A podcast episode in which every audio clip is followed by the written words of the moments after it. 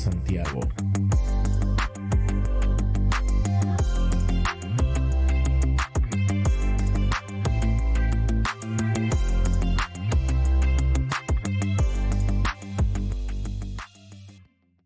Hola, ¿qué tal, queridas y queridos amigos de Hex Santiago? Edu Ondas, hemos vuelto, su podcast favorito. Recuerdan que hace mucho tiempo que no nos vemos, pero esta vez vamos a hacerlo de otra forma. Vamos a innovar con Hex Santiago.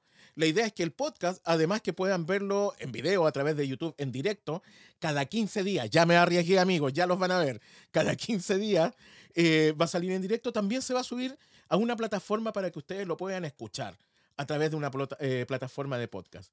Pero no hagamos esperar a nuestros queridos amigos porque va a ser siempre un conversatorio entre los líderes de Hex Santiago.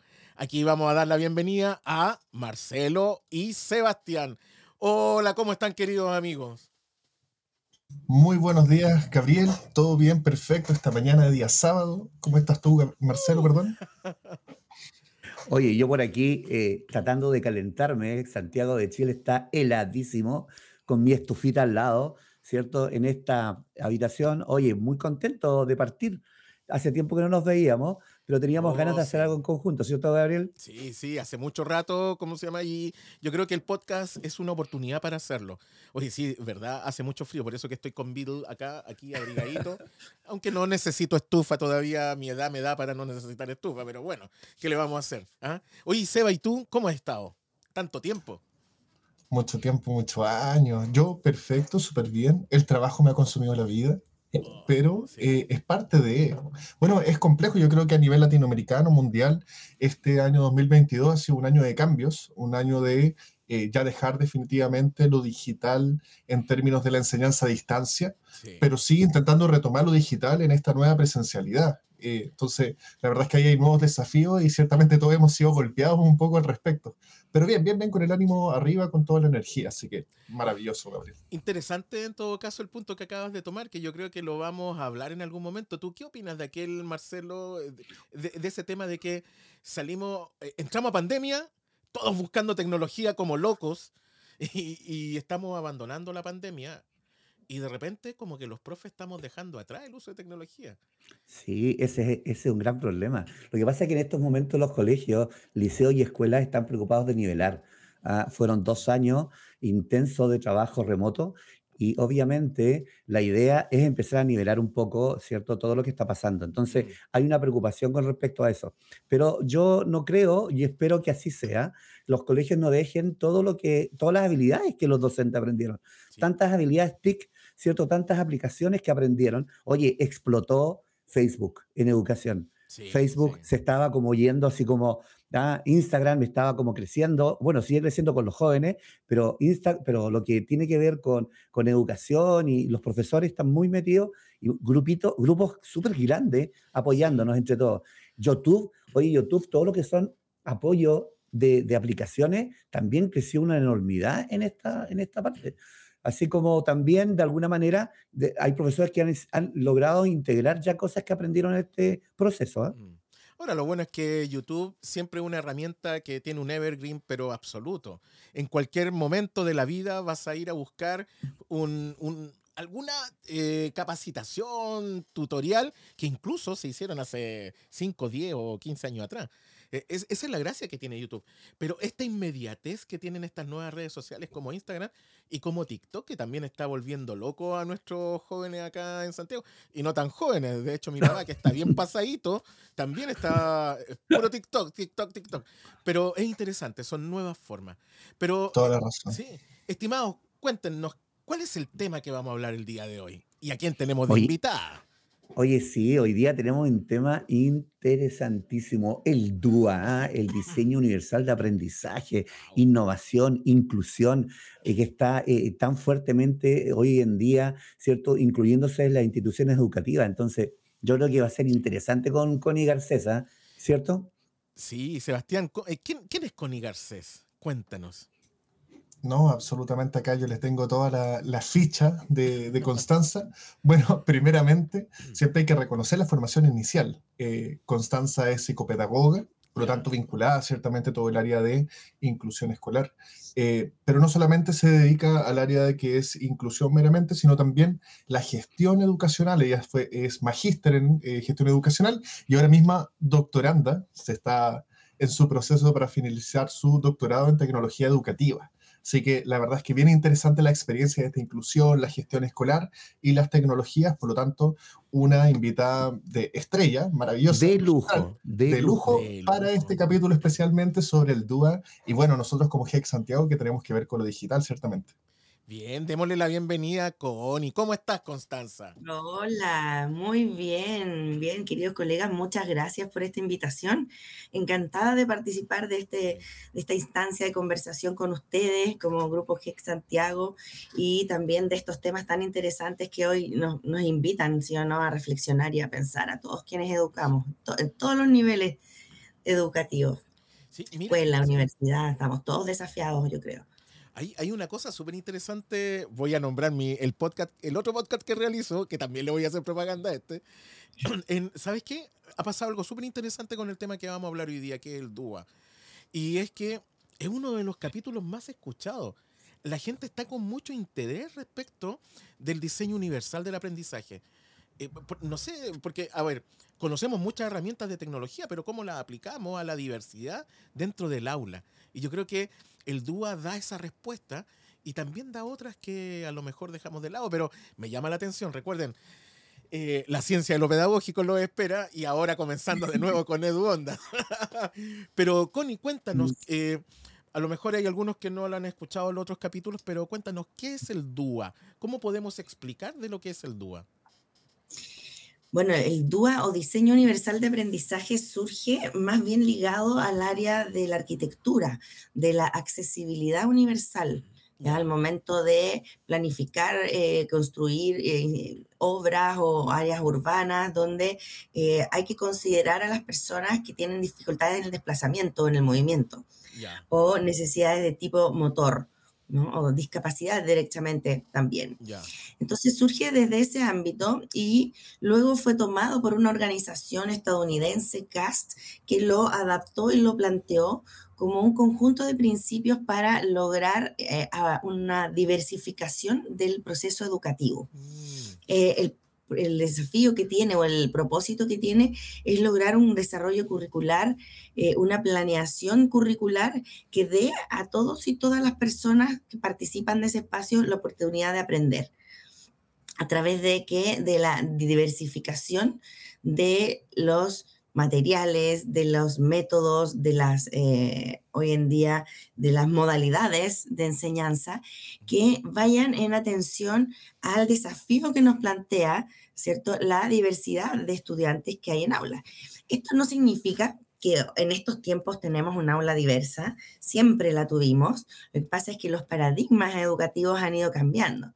Y antes la educación estaba centrada en el profesor o en el conocimiento en algunos momentos, pero desde el momento en que esta pasa a centrarse en el estudiante, ya tenemos que ver y hacernos cargo de que en cada grupo humano, hoy hablemos de escuela, universidad, en cualquier entorno laboral incluso, hay una diversidad de personas que tienen distintas maneras de eh, aprender, distintos intereses, distintos... Em, eh, distintos mecanismos, estrategias que despliegan incluso para poder lograr sus resultados de aprendizaje y por supuesto y por sobre todo cómo motivar. El diseño universal de aprendizaje, uno de sus grandes pilares, habla de cómo lograr el punto uno, ¿cierto?, para aprender, que es motivar al que aprende, implicarlo en su proceso. Este es un poco el gran, a grandes rasgos lo que plantea el diseño universal maravilloso, Connie, absolutamente eh, interesante poder conocer el contexto de cómo nace el diseño universal del aprendizaje. Eh, hay, tantas cosas en educación que uno piensa que empezaron a educación, pero en realidad también son prestadas de otro espacio, y eso hay que reconocerlo. Eh, en este caso, Connie, una consulta, teniendo en cuenta estos tres pilares, lo, importante que es el DUA para las escuelas, y, como hablamos al comienzo, venimos de, un, de una transición muy interesante venimos de 2021, eh, 2020, perdón, el inicio de la pandemia más fuertemente. 2021, ahí tuvimos un poco de aprendizaje mixto, híbrido. La verdad es que el nombre va cambiando dependiendo de la comunidad. Eh, pero ya este 2022 estamos, por lo menos en Chile, 100% presencial, en, términos de, ley incluso. O sea, es, es, la vía del Ministerio de Educación para asegurar los procesos educativos de los estudiantes. ¿Cómo aporta en este caso el DUA en este año en particular? ¿Cómo, cómo lo ves tú? Eh, tengo una gran... Hemos pensado mucho en esto, la verdad. Eh, tengo una, una, teoría que es, que los profesores y profesoras nos vimos enfrentados, ¿cierto? De manera eh, repentina eh, el año 2020 a subirnos, ¿cierto? A lo que llamamos en la universidad, por lo menos llamamos modalidad online de emergencia, que implicó el desarrollo rápido, ¿cierto?, sobre la marcha de muchas competencias digitales en los colegas y que, y que yo creo que fueron tan maravillosamente flexibles y, buenos aprendices que se logró sacar el proceso adelante. O sea, felicitar a quienes estuvieron en el aula. Yo lo digo muy, muy, personalmente, mi madre es profesora, tiene 65 años y, y, es increíble cómo ahora maneja un Google Classroom con todas sus herramientas y, y al principio para ella era algo totalmente desconocido. Entonces, valorar eso y creo que esos aprendizajes hoy al, haber vuelto al, aula física y a la normalidad, que por cierto no sabemos por cuánto tiempo va a ser y qué es lo que nos depara el futuro, creo que el desafío para nosotros ahora es mayor, es cómo complementar ¿cierto? Estos, recursos que tenemos eh, digitales, que ya sabemos que motivan a los chiquillos, a los estudiantes, a, los no tan chiquillos también, ¿cierto? que motivan a las personas, que sabemos que contienen una gran variedad ya de, herramientas que nos ayudan a, realizar el proceso y cómo complementamos, integramos eso en una clase normal o regular en aula, ¿cierto? Em, el diseño universal de aprendizaje en nuestro sistema escolar se plantea desde el año 2015 en el marco de la ley de inclusión escolar, ¿se acuerdan? Eh, lo que sí, yo, yo lo, haciendo un poco de retrospectiva, siento que ha sido muy en un nivel de capacitación teórica. Me tocó en ese tiempo trabajar mucho con profes de colegio en distintos entornos y, y, me decían, sí, sí, yo lo entiendo, sé, conozco los principios, sé lo que es, pero es difícil llevarlo a la práctica en el contexto quizás en que a mí me toca trabajar, eh, por las características que tiene. Entonces, eh, yo creo que ahora sería una buena oportunidad eh, poder darnos un poco más de tiempo. Yo creo que si ha habido dificultades ha sido por falta de tiempo.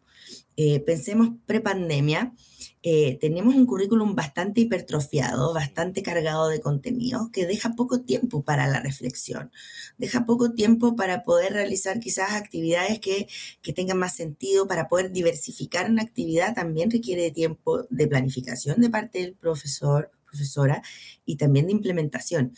Entonces yo lo veo así, como en prepandemia vivíamos corriendo como unos caballos a veces sin poder mirar poco alrededor y ahora que todo cambió, tenemos que reinventar y ojalá podamos luchar por conservar esos espacios.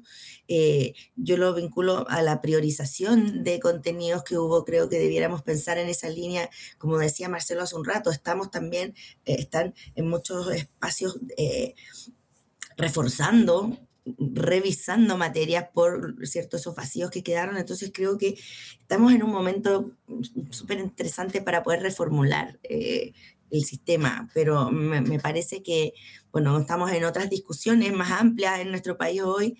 Eh, espero realmente que permee, ¿cierto?, al ámbito educativo, porque sería un muy buen momento directamente de reformular, para dar tiempos de estos aprendizajes más reflexivos de parte de los profes y más colaborativos, ¿cierto? Y de los niños y niñas. Eso requiere tiempo. Oye, Connie, el, bueno, la idea también es, es que podemos lleguemos, llevemos este DUA, ¿cierto?, al aula. ¿Cómo, ¿Cómo ves tú la estructura? ¿Cómo se estructura? ¿De qué manera, ¿cierto? ¿Cuáles son los pasos que los profesores tienen que seguir para poder trabajar dentro de este eh, diseño? Ya eh, fuera de las tecnologías, eh, fuera de los elementos, ¿cuál es cómo, cómo, cómo se va estructurando? Sí, miren, el DUA, si ustedes lo, buscan, eh, lo, googlean, ah, tiene una- un esquema que es muy gráfico y muy claro de cómo se presenta esta mirada, porque eh, no es una metodología en sí, sino que son, eh, es un marco curricular, ¿cierto? Son pautas para poder orientar el quehacer de los profes desde la planificación. Esto se organiza en tres grandes pilares, los vemos como tres grandes columnas. La primera representa el primer momento, la primera parte de una clase o de un proceso de enseñanza, que es cuando nosotros entregamos la información o enseñamos. Podríamos decir, eh, bajo un modelo constructivista, que la fase de eh, eh, activación de conocimientos previos e instrucción directa. El diseño universal nos invita a que esa, esa instrucción sea a través de múltiples formas de representación. O sea, tenemos que pensar que la diversificación es la palabra clave y la flexibilidad. Entonces, el primer, eh, la primer eh, pilar nos invita a pensar en múltiples formas de enseñar o de presentar un contenido que tiene que ver con dar múltiples opciones para la percepción, que yo creo en eso, en ese punto, de todas maneras, en pandemia eh, tuvimos que avanzar, ¿cierto? Hacia materiales audiovisuales, hacia materiales eh, distintos a la clase presencial expositiva, ¿cierto? Que dábamos en aula. Eh, también habla de op- proporcionar múltiples opciones para el lenguaje y los símbolos. ¿sí? Eh, incorporar también eh, los símbolos y este lenguaje más icónico que los niños, niñas, adolescentes ya ocupan, ¿cierto? Para poder también hacer más fluida la comunicación. Sea, en, un en una secuencia didáctica lo importante es que podamos captar, ¿cierto?, la atención y la motivación de los aprendices desde el principio. Entonces también acudir a esas maneras de enseñar eh, que ellos les, llamen la atención. ¿Para qué? Para ya desde esta primera fase de una clase proporcionar opciones para que ellos comprendan, eh, estar preocupados de la, la secuencia didáctica, ¿cierto? Los conocimientos previos, de, eh, destacar ideas principales, de generar ojalá un diálogo metacognitivo durante la presentación de la información, de manera que el aprendiz en este primer momento, ya sean todos y todas en un aula, los aprendices sean capaces de identificar y de comprender de qué se va a tratar la clase, de qué, de qué, de qué estamos hablando en el fondo, ¿cierto? Que yo creo que ahí se da un gran problema. Muchos niños y niñas quizás no están eh, muy implicados desde el principio de la clase, entonces luego en la segunda fase, que es el segundo pilar, eh, cuando ya hay que empezar a trabajar, preguntan qué es lo que había que hacer y, ahí se genera claramente que no hubo una comprensión de lo primero. Entonces, ¿qué busca esto? Busca presentar la información de una manera distinta, multimedial, eh, para que los niños y niñas en la segunda fase, que se llama múltiples formas de acción y expresión, ellos puedan eh, reelaborar la información, por supuesto, teniéndola clara, comprendiéndola. Y para esta segunda fase, el DUA nos propone proporcionar múltiples medios físicos de acción, variar los métodos de respuesta.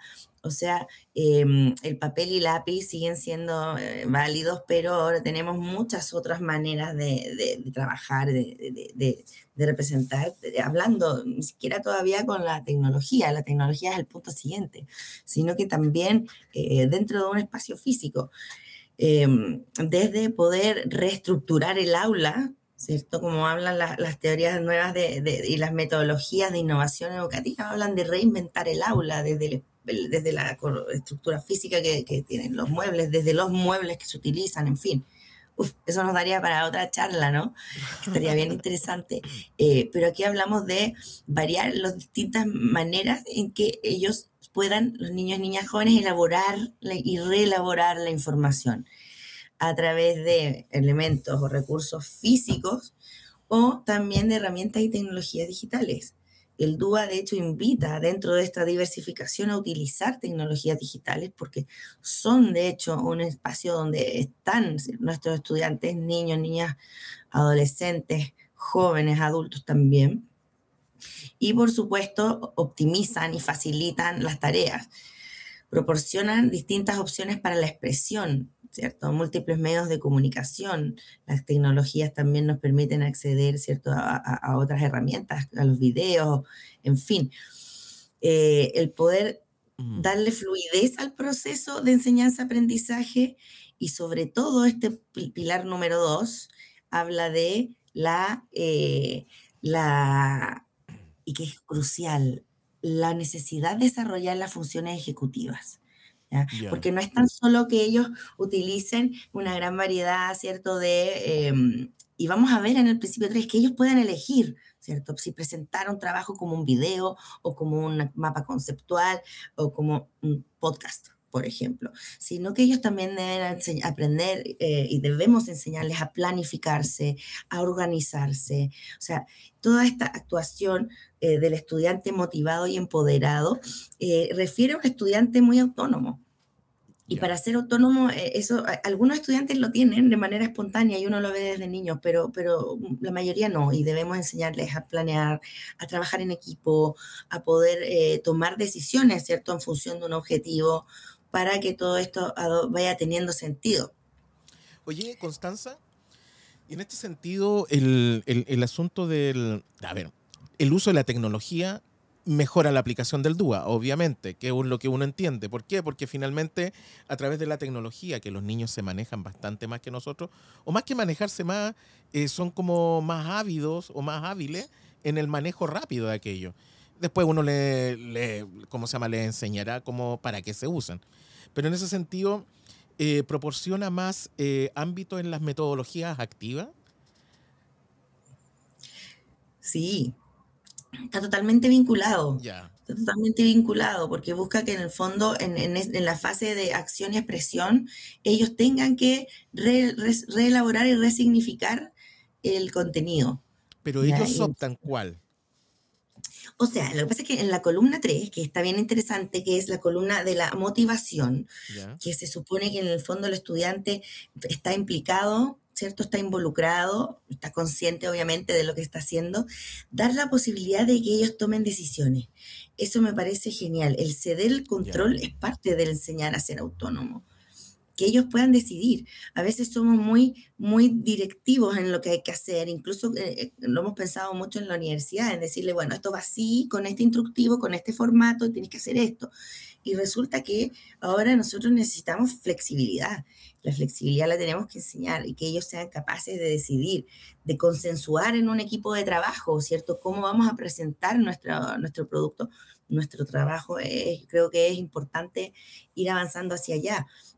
Entonces, estos tres pilares de una buena eh, enseñanza con múltiples formas y múltiples, eh, múltiples maneras que apunten a todas las opciones de percepción, muy importante. Sobre todo hoy en día nosotros no sabemos en aula eh, si tenemos estudiantes con baja audición, con baja visión, con quizás algunas dificultades cognitivas, en fin, que siempre estuvieron en el aula, pero ahora lo sabemos. Entonces, eso nos lleva también a, a diversificar y a generar múltiples formas de enseñar.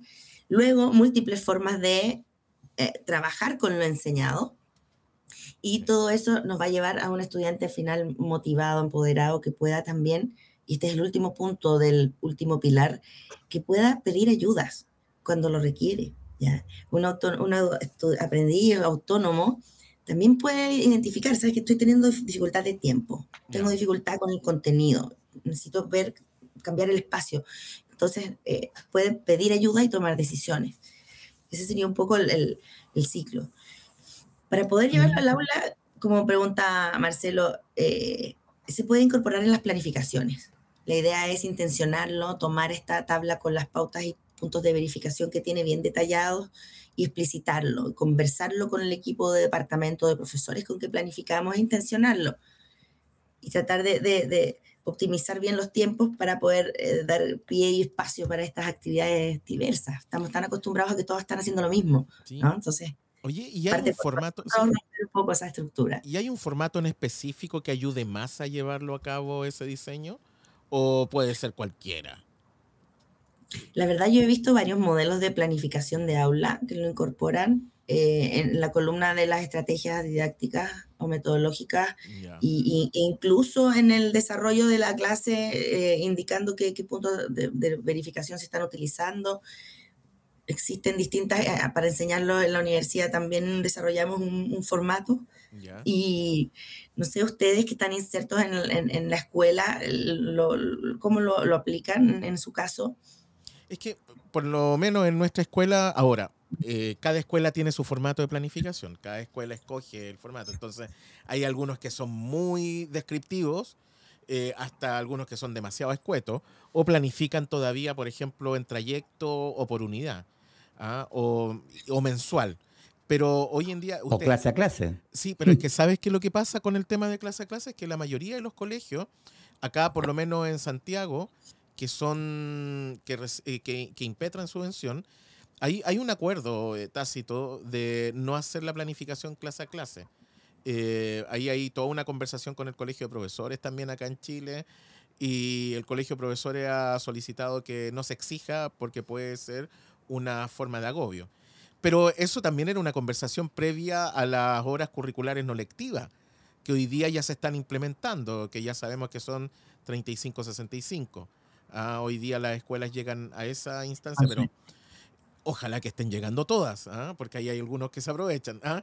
Tienen que dar esa hora curricular no lectiva. Pero, Gabriel, ¿sabes que el, gran problema que se tiene, que se tiene siempre cuando uno innova, porque aquí estamos innovando, así cuando innovamos con gamificación, con clase invertida, con ABP, es el tiempo. O sea, si yo realicé el año pasado un contenido, una unidad, y me demoré un mes y medio innovando, te vas a demorar dos meses fácilmente. Entonces hay también todo un tema de cambios de estructura, cambios de horario, darles posibilidad, ¿cierto?, que los docentes puedan planificar, porque tampoco es fácil planificar si, eh, si, si tenemos tanta pega, porque ni siquiera los objetivos que están ya hoy día eh, trabajándose, o sea, son, siguen siendo demasiado, a pesar de que están limitados, ¿cierto? Están priorizados, igual siguen siendo altos.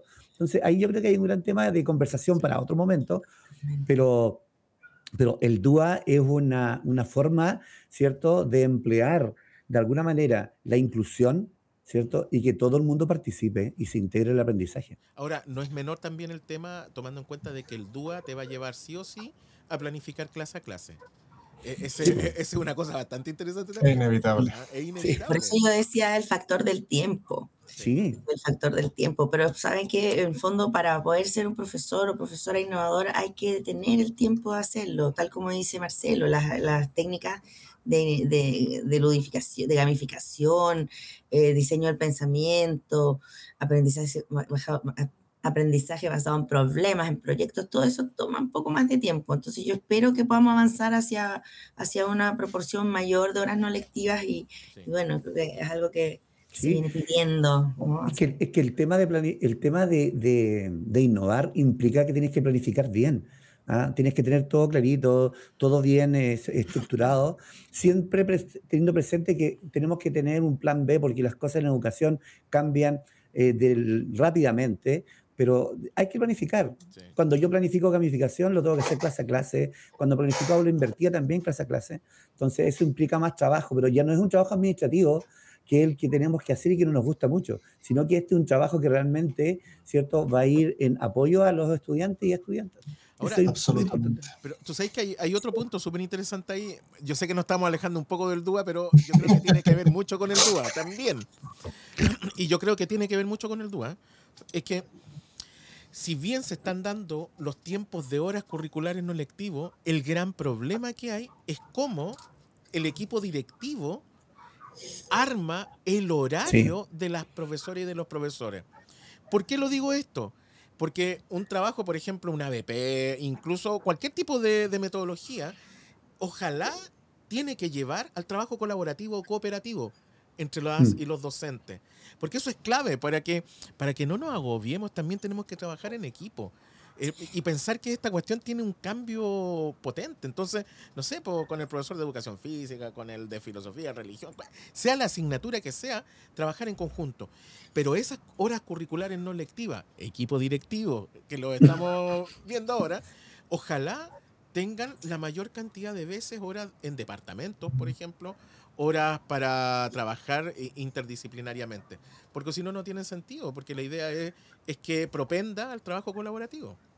Oye, entonces, a ver, tratemos de aterrizar, sigamos aterrizando un poco y no nos alejemos tanto, como dice Gabriel. Oye, la parte evaluativa en el DUA, el portafolio, eh, la rúbrica, yo creo que la rúbrica es la reina aquí, ¿eh?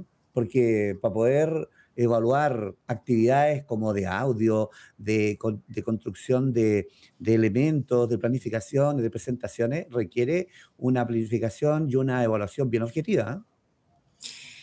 Sí, la rúbrica es un instrumento importante porque es suficientemente cuantitativo para poder calificar, pero es netamente cualitativa y eso es lo interesante porque retroalimenta al estudiante exactamente cuál fue su desempeño eh, y por qué, y siempre, bueno, eh, con los comentarios abajo para, para que quede muy claro. Y yo creo, y me gustaría igual volver un poco a lo que planteó Gabriel, porque creo que el trabajo colaborativo es la esencia de cualquier proceso de innovación y también en la implementación del diseño universal de aprendizajes, porque resulta que para elaborar esa rúbrica también el ideal es que sea elaborada en equipo de colaboración con los profesores y profesoras. Eh, de hecho, en las mismas actividades de aula a través de DUA, también la idea es trabajar con equipos de aprendizaje colaborativo. Y eso no significa solamente hacer grupos, hay técnicas y modelos de aprendizaje colaborativo, que podría ser otro, otro programa, muy interesantes que se pueden intencionar y eh, tal como dice Marcelo, fundamental que la evaluación también sea auténtica. O sea, si vamos a comenzar a trabajar en esta, en esta, bajo esta mirada de, flexibilizar, de diversificar, la evaluación tiene que ir acorde a ello. Y claro, en una actividad de este tipo, eh, con DUA, podría ser que tengas que corregir, ¿cierto? Una rúbrica para video, otra rúbrica para quienes elaboran un mapa. Y, es más esa pues, es más trabajo, es más tiempo. Más tiempo. Y yo creo que lo más importante es que esa flexibilidad sea aceptada por el entorno, porque hasta hace no muchos años eh, estábamos validando recién, ¿cierto?, los portafolios y otras, otras maneras de evaluar. Y ahora el, el, hablar de una diversidad dentro de un mismo grupo, a mí como integrante de un programa de integración escolar, me tocó una vez decir, ¿por qué sí tiene sentido que hayan distintas maneras para evaluar y no tiene nada de malo y no estamos beneficiando uno sobre otro, sino que estamos diversificando. Eso es diversificar el proceso. Pero claro, tiene que ver también con, con la cultura y con poder llegar a acuerdos dentro de eh, todo lo, yo creo, el claustro o los, quienes participan en, un, en, una comunidad. Esa es la idea. Ahí, absolutamente. Ahí sí aportando a la conversación para no dejar de lado a quienes se encuentran también viendo este podcast. En el chat nos comenta eh, Ángela Díaz que, en, eh, bueno, excelente la reflexión del DUA, la autonomía para la autorregulación en el marco de la diferenciación, y ella comparte que en su colegio, en las sesiones de aprendizaje, tiene un espacio de diferenciación. Y, ahí en, otro espacio, justo cuando estamos hablando de toda la didáctica probablemente, Ignacio Palma nos comparte que en su caso ha tenido que replantear el plan en el mismo día, sobre todo cuando se va dando cuenta que no funcionó del todo la actividad con el grupo que tiene habilidades superiores. Hay unos comentarios que, podía extraer desde la conversación del chat. La flexibilidad es, eh, importantísima en esto, eh, porque hay veces que... Y el, criterio, el criterio. el criterio. Oye, ¿no les ha pasado alguna vez que de repente entran a la sala de clase y como se dice acá en Chile, entre paréntesis, un dicho popular, hay un cumpleaños de mono. ¿Cachai? ¿Cómo se llama? Todos vueltos locos, no quieren pescar y hiciste el tremendo diseño de planificación y tienes que darlo vuelta en ese momento. Tienes que tratar de primero normalizar el, el contexto y los niños a lo mejor también están teniendo otras necesidades.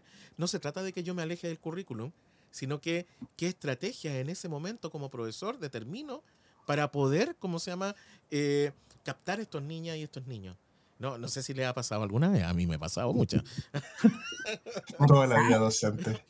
Connie, y una consulta entendiendo esta flexibilización que se requiere, que, porque nosotros los profes somos bien prácticos en cierto sentido, nosotros nos gustan las, las cuñas, los tips, eh, ya, pero, pero ¿cómo lo hago? Vienen todas estas formaciones del DUA, ya, pero por favor explícame cómo. Si pudiéramos entregarles tres ideas fuerza a los profesores de Chile para decir, ¿sabe qué? Usted quiere empezar con el DUA, piensa en estos tres, estos tres elementos primero, y con eso parta.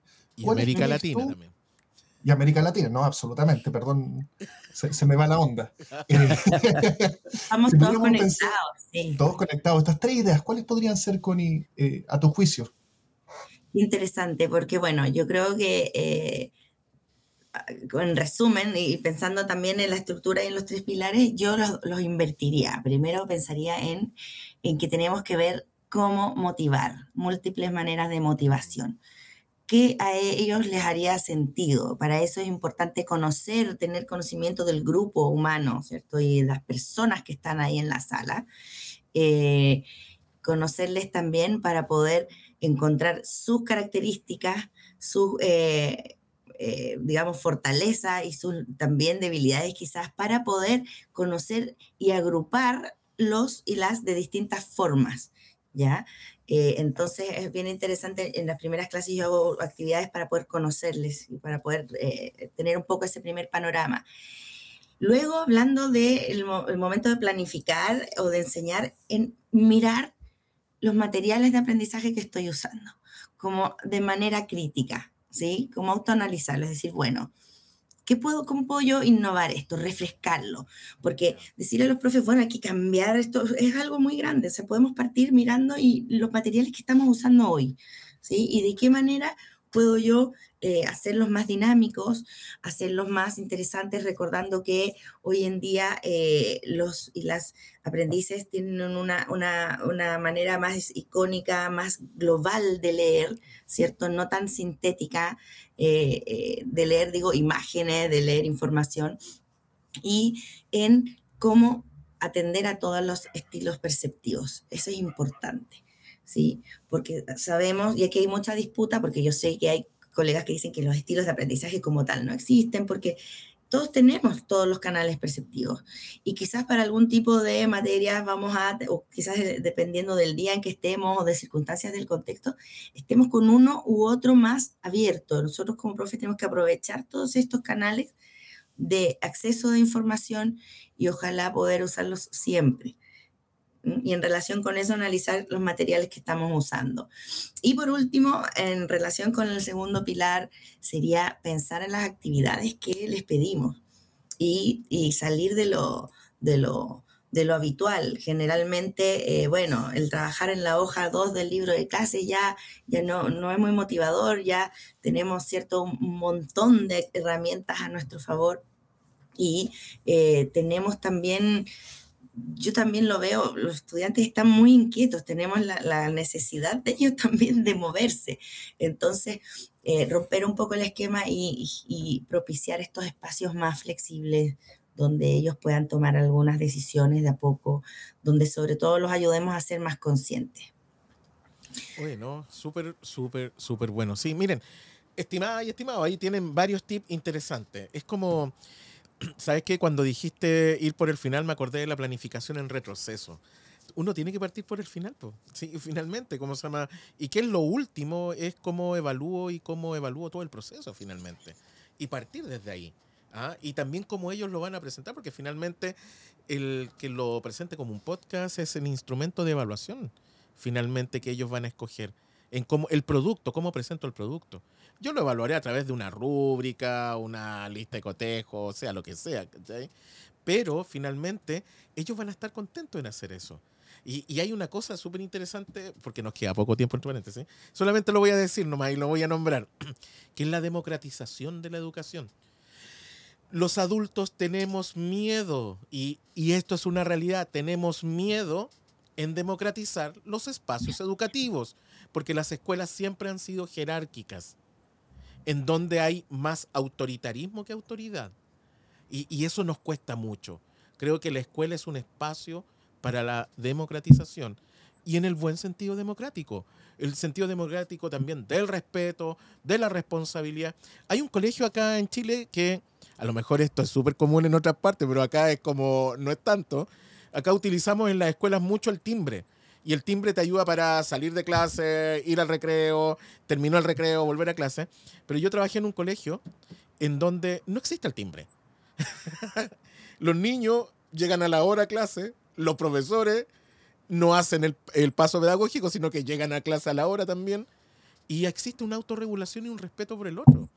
Eso es un espacio también para comenzar la autorregulación y el respeto.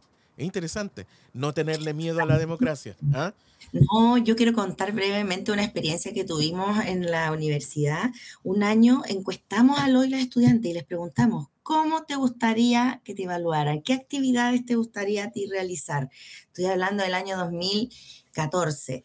Y allí aparecieron eh, videotutoriales, por ejemplo. En una carrera de psicopedagogía comenzamos a pedirle que elaboraran videos tutoriales reales. Y salieron un montón de ideas tan interesante que nos invitaron después como equipo de profes a generar esos instrumentos evaluativos y así tener un, un, stock bien diverso de actividades. Y ellos mismos las aportaron. Entonces, la verdad es que se pueden hacer un montón de cosas. Sí. No, genial. No sé, pues, amigo, yo creo que estamos terminando en esta primera vuelta de el podcast Eduonda de sí, Santiago. Sí, ha resultado interesante, Gabriel, Sebastián y Constanza, esto. ¿ah? Tiene para mucho, ¿ah? O sea, uno eh, parte con un tema y nos podemos derivar a otros sin ningún problema en la educación. Pero en general yo creo que el DUA es una muy buena alternativa. ¿Ah? Hay que estudiarla, revisarla, seguir sus pasos y, nos invita a la inclusión y la innovación. Yo creo que eso es muy importante. ¿ah? Eh, las tecnologías aportan, ayudan, son herramientas que van a dinamizar estos procesos. Mm. ¿ya? Y en este caso, el, trabajo colaborativo que eh, Constanza y hablaba adelante, tiene que ver mucho también con trabajar dentro de ciertos espacios que nos, que nos aporten la colaboración. Ahí Google Drive hace un muy buen trabajo.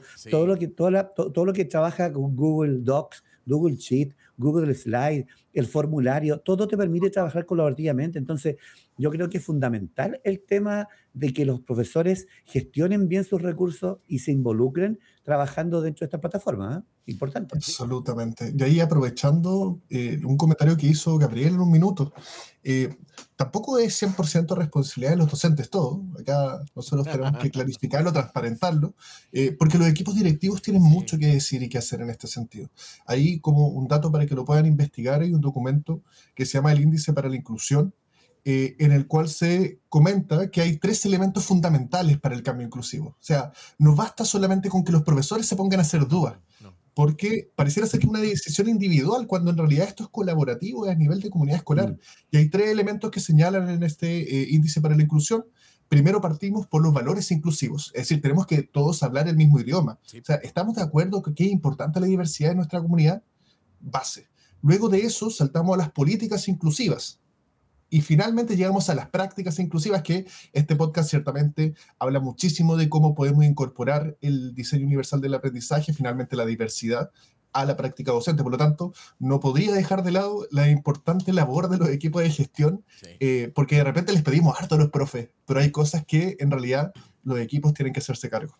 Es que yo mm. creo que toda la escuela debe hacerse cargo. Una cosa, es más, Seba, lo que tú dices es así, el primer nivel de los valores habla de la cultura inclusiva y que incluso trasciende al mismo centro, si no habla de, una cultura inclusiva que es el punto uno para poder eh, partir. Y en nuestro país generalmente partimos de la normativa. Por ejemplo, pensemos en, bueno, hay varios casos, pero donde ocurre algo que se da una ley y por esa ley tenemos que empezar a ir en esa dirección. Hablemos de la ley de inclusión laboral, por ejemplo.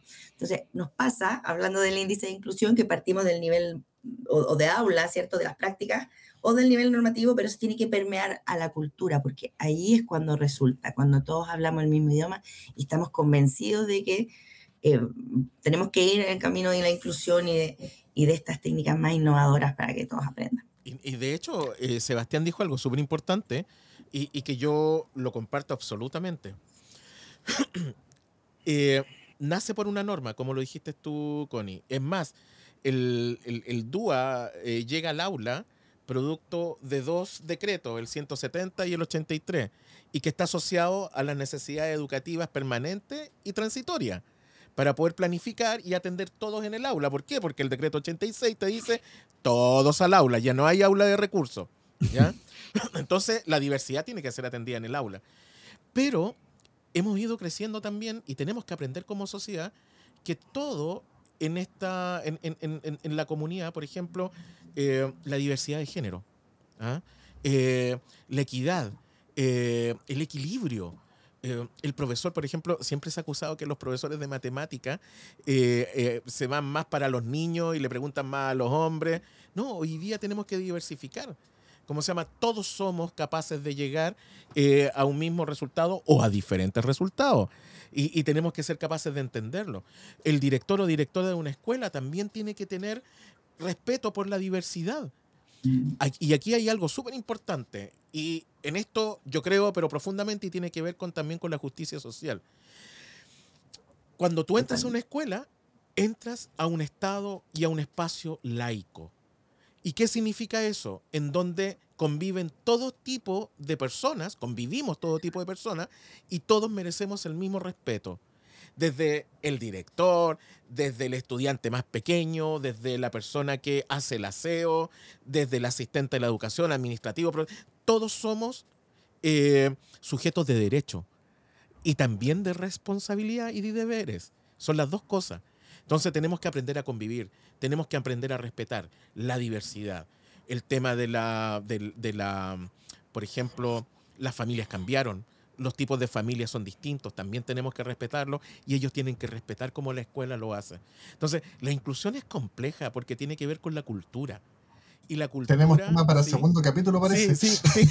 sí o sea, ¿para qué hablar de multiculturalidad también? o sea, no, tenemos muchos temas interesantes que están relacionados con esto. Es que me emocioné, disculpa. No, no, Siempre está, bien, está bien, está bien, Justo, justo íbamos, a punto de cerrar, pero es que nos emociona esta conversación. Yo creo que es inevitable. Sí, es inevitable. Sí, oye, hay que terminar porque Gabriel siempre se nos extiende, ¿eh? No es primera vez. O sea, tenemos otras actividades en Vamos que se puede, compañero, vamos. Y Gabriel tratamos de, cortarlo y, ya llevamos hora y media, hora cuarenta y cinco. pero increíble cómo, sí, pero increíble cómo, cómo se cruzan los temas. Miren, así, somos en Jet Santiago, en Edu Onda. Vamos que se. Ya, vamos, terminando. ¿Les parece, chiquillos? Sí, sí. Yo creo que es un, buen momento para terminar. Sí, Connie, Quizás una últimas palabras de Connie. Absolutamente. Bueno, agradecerle esta invitación. Creo que ya me tienen que invitar de nuevo a otro porque nos quedaron muchos temas en, sobre la mesa, pero eh, bueno, creo que es, un esfuerzo necesario de hacer el que diversifiquemos nuestras prácticas, que este año, eh, después de la hecatombe de la pandemia, pensemos en cómo mantener a los estudiantes más motivados, en cómo diversificar la experiencia y, ¿por qué no?, también cómo reencantarnos nosotros en el trabajo colaborativo con los y las colegas, vamos a aprender mucho y lo vamos a pasar mucho mejor también haciendo nuestro trabajo. Así que esa es la invitación y, y ojalá que sea un hasta pronto, pues chiquillos. Por supuesto. Eh, compañeros, unas últimas palabras también antes de que termine este primer capítulo.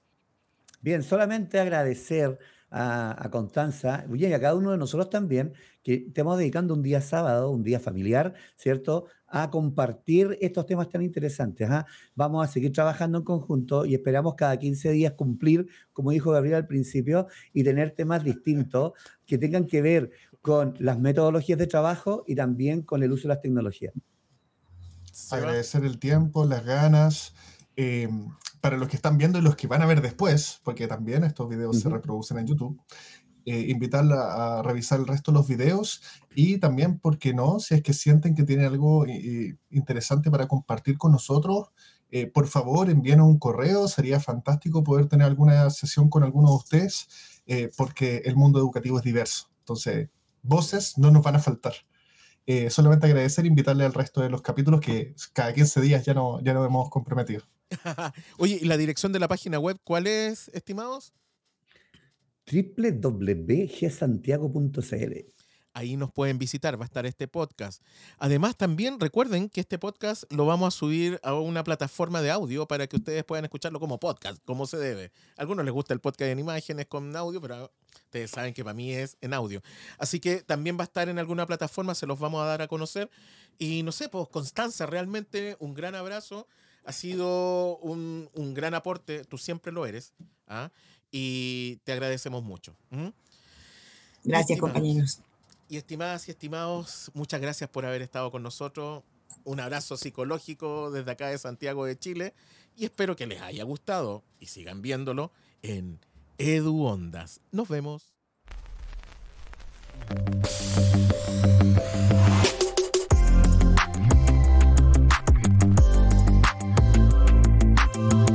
Podcast Head Santiago.